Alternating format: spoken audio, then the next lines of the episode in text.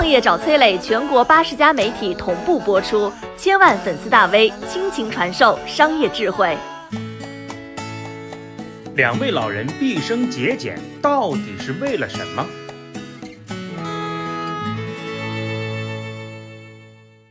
二零一八年九月的一个下午，两位白发苍苍的老人来到武汉的一家工商银行，办了一笔三百万的转账。看着这个陪同老人的年轻人操着一口外地口音，谨慎的工作人员心里边泛起了嘀咕：该不会是遇到诈骗了吧？于是呢，工作人员偷偷选择了报警。警察赶到现场，仔细盘问之后，才发现这是一场误会。剧情的走向并不是上当受骗，而是低调行善。这位老人名叫马旭，今年八十三岁的他，身高只有一米四，看起来其貌不扬、穷困潦倒的老人，其实身上写满了传奇故事。他十四岁开始当兵，曾经与黄继光一个部队，后来辽沈战役和抗美援朝战争当中都出现过他的身影。他在上甘岭上挥洒热血的时候，丝毫不弱于男儿。同时，她还是我国第一位女空降兵。这次跟丈夫去银行，是为了给她的故乡黑龙江木兰县捐款。二零一八年，他们汇款了三百万；二零一九年，他们又一次汇款了七百万，总计一千万元。与出手时一掷千金的阔绰相反的是，老两口在生活上清贫的让人心酸。他们两个人住在武汉市远郊木兰山的一处小院子里边。有记者曾经去过他们的家，屋内条件简陋的让人难以想象。许久没有粉刷的墙壁上，有些墙皮都已经剥落了。客厅里的吊灯年久失修，睡的床是上世纪六七十年代的硬板床，沙发已经露出了破麻布和棉絮，被褥也是破旧发黄，一切呀都像他们一样苍老。从一九七九年后，两位老人就再没有穿过新衣服，十五块钱以上的鞋子从来没买过，因为嫌贵。几十年来，他们每日三餐吃的都是粥、馒头、面条和青菜。这一千万元的巨款啊，靠的是这样一点一滴省吃俭用，以及背后的传奇故事。我们先说马旭的心中到底有着怎样的一种信念，支持了他做出如此惊世伟大之举。马旭的故事要从他的童年开始说起。一九三三年，马旭在黑龙江木兰县咕咕坠地，出生不久啊，父亲便离世了，一大家子的生活全靠母亲说书来维持。吃不饱穿不暖，那是童年的常态。有时呢，他会带着弟弟去别人田里边捡没有收干净的粮食作为口粮。有一年生日，母亲给小马旭煮了一颗鸡蛋，他犹豫再三都舍不得吃啊，最后将鸡蛋一分为四，自己吃两块，弟弟和妈妈各吃一块。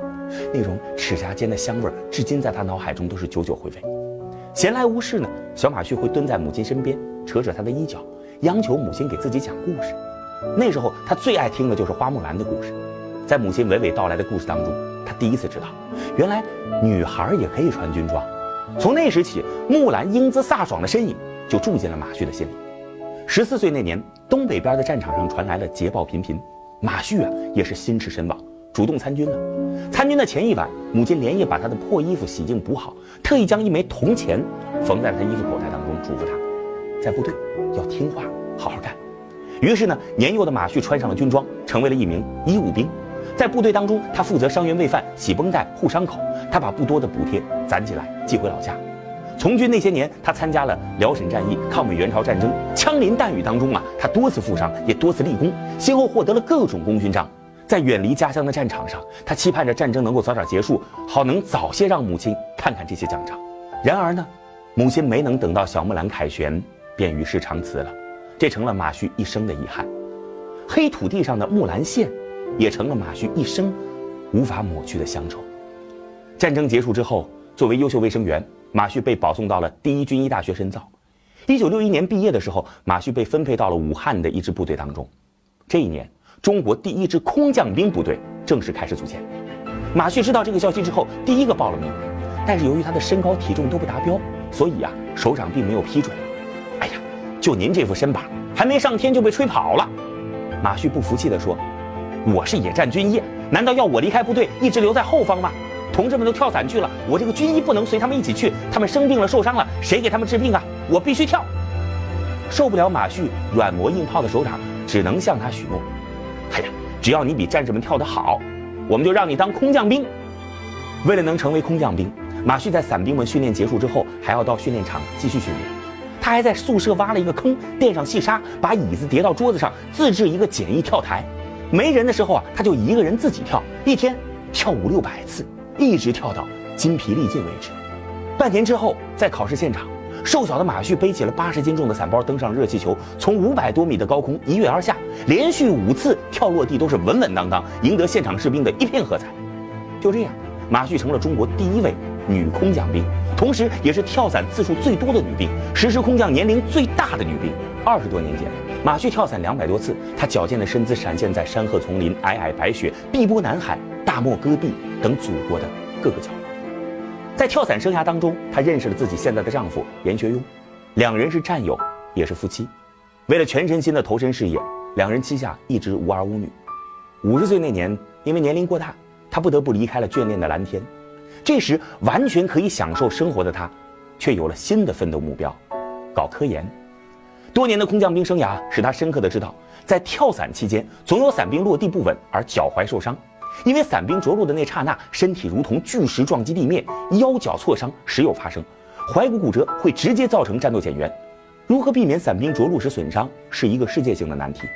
为了攻克这一难关，马旭和严学庸查阅了大量的资料，到部队调查研究，亲自登机跳伞实践，研究设计了各种器材，不知道绘了多少张图纸，推翻了多少个方案，最终研制出了充气护踝，让空降兵着陆就像踩在气垫上，减少反冲力，减少扭伤的情况。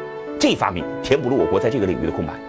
后来呢，他还将自己多年的医务工作经验结合跳伞的经验总结出来，在军内外各个报刊发表了一百多篇学术论文。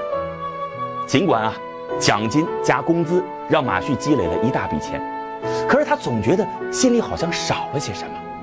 很多个夜里，他经常梦见故乡的黑土地，梦见自己的母亲，梦见和弟弟在田间拾庄稼的日子。木兰的结局是什么来着？戎马半生，可他最后还是卸甲归田，回到了故乡。老伴严学庸看穿了他的心事儿，对他说：“哎，想家了，咱们就回去看看吧。”马旭深思了良久，告诉老伴儿，自己想做一件更有意义的事儿。在他八十六岁那年，两人决定将积蓄全部捐给家乡木兰县，半辈子的积累一朝悉数而出。在走进银行的那一刻，我猜。马旭心里想的，一定是一枚铜钱。十四岁那年，母亲把这枚铜钱缝进了马旭的衣兜里。如今，马旭要把它还给家乡了。出生在木兰县，因为木兰而从军，退休之后定居在传说为花木兰故乡的木兰山。马旭这一生与木兰二字，看来有着不解之缘。中国人自古以来便铭刻着“树高千尺不忘根”的基因。马旭和花木兰一样，都做到了。我是崔磊，很多互联网公司都曾邀请我去分享创业方面的课程，包括抖音、快手、百度、阿里、腾讯等等。我把主讲内容整理成了一套音频课程，里边包含如何创业、如何做副业、优质项目剖析等等，相信啊会对您有所帮助。